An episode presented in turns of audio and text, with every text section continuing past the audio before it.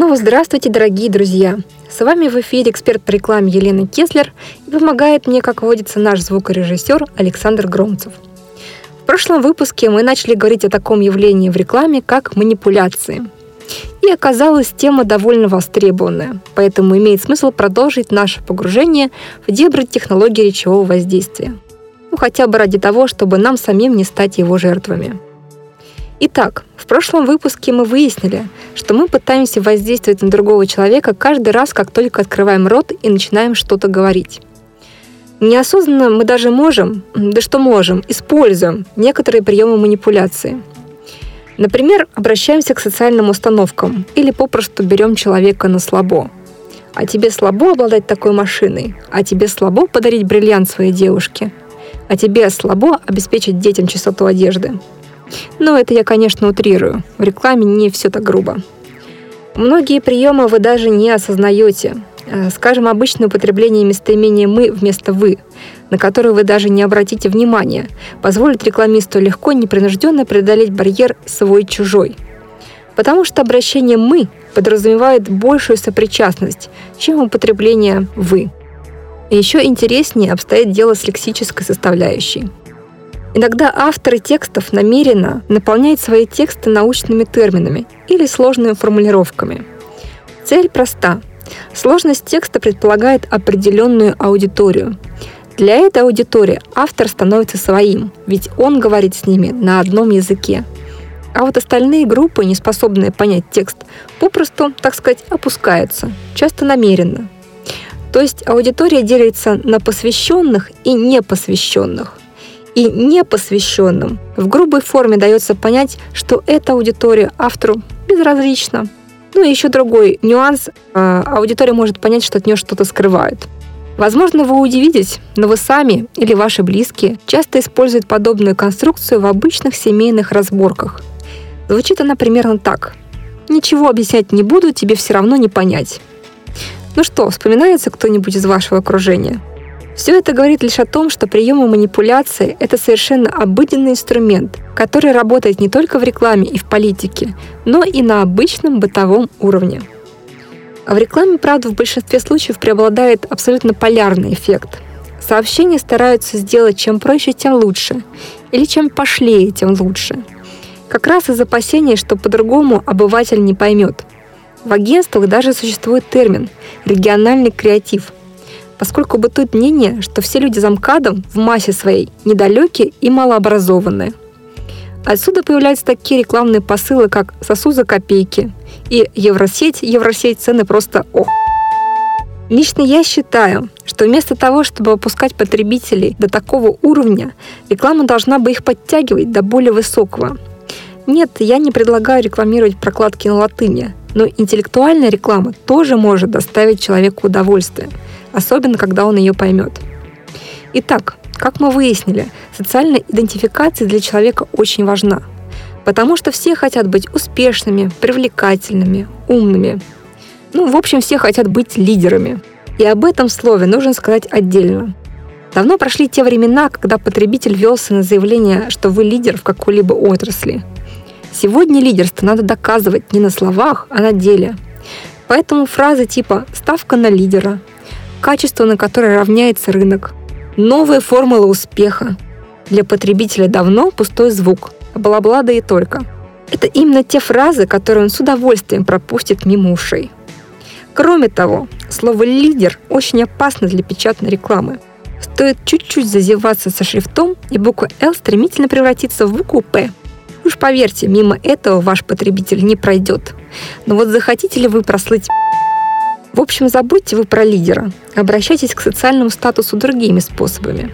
Как минимум говорите о потребителе, а не о себе. И в этом случае наиболее результативным оказывается обращение к эмоциям человека.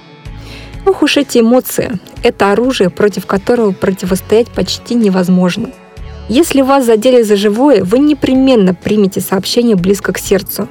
И это тот ключик, который заставит вас поднять свою попу и что-то сделать. Поэтому к эмоциям, например, прибегает социальная реклама. Это там можно увидеть боль, гнев, кровь, что угодно еще. Потому что рекламисты знают, это вас заденет. Некоторые смелые компании поднимает социально значимые темы в своей рекламной коммуникации. Вспомните Бенетон.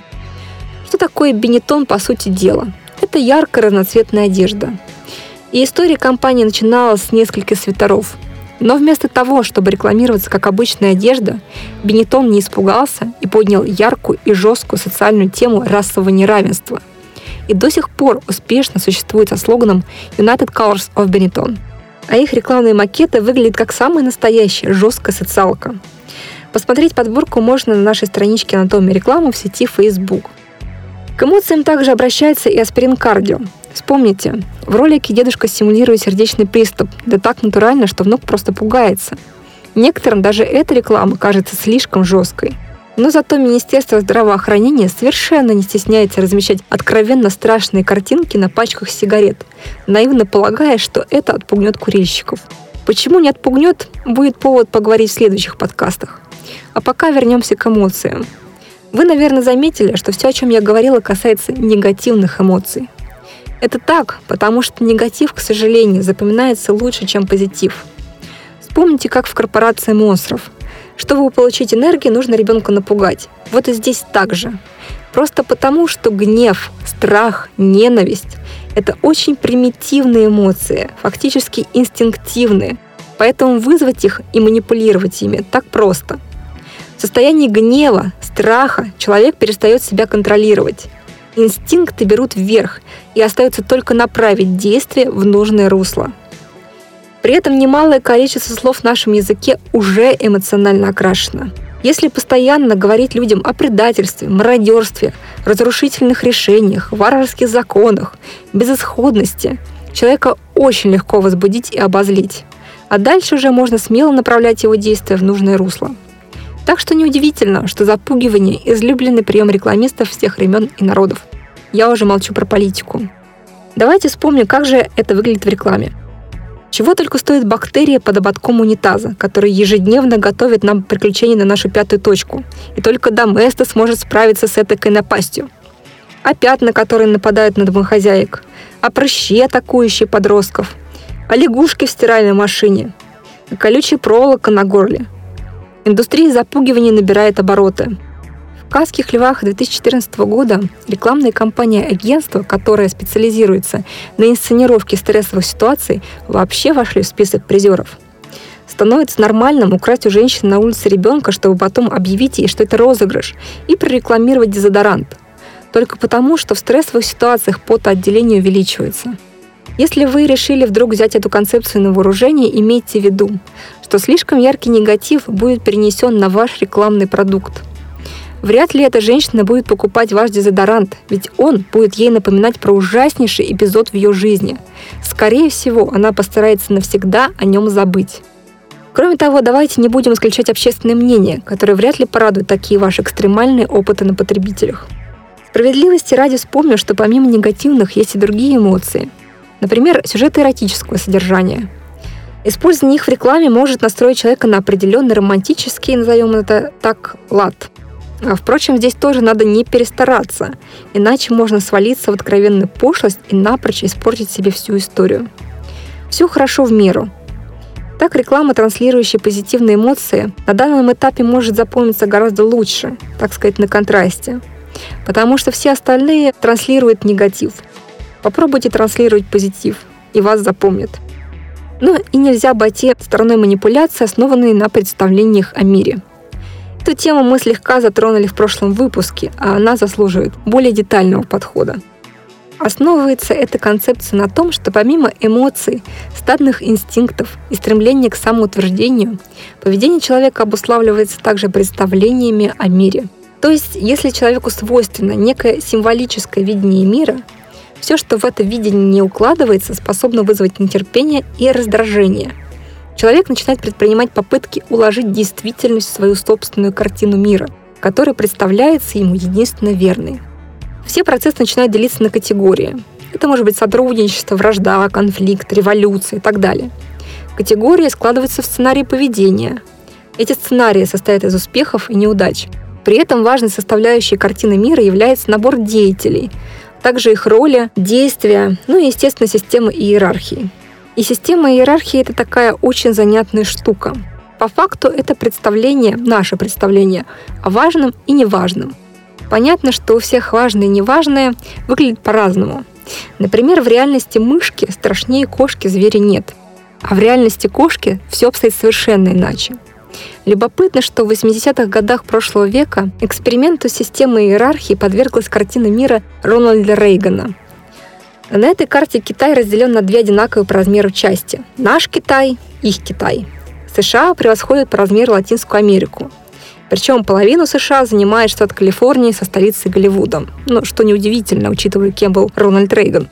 Япония выглядит э, как автомобиль, Европа практически не существует, вместо нее весь континент занимает СССР.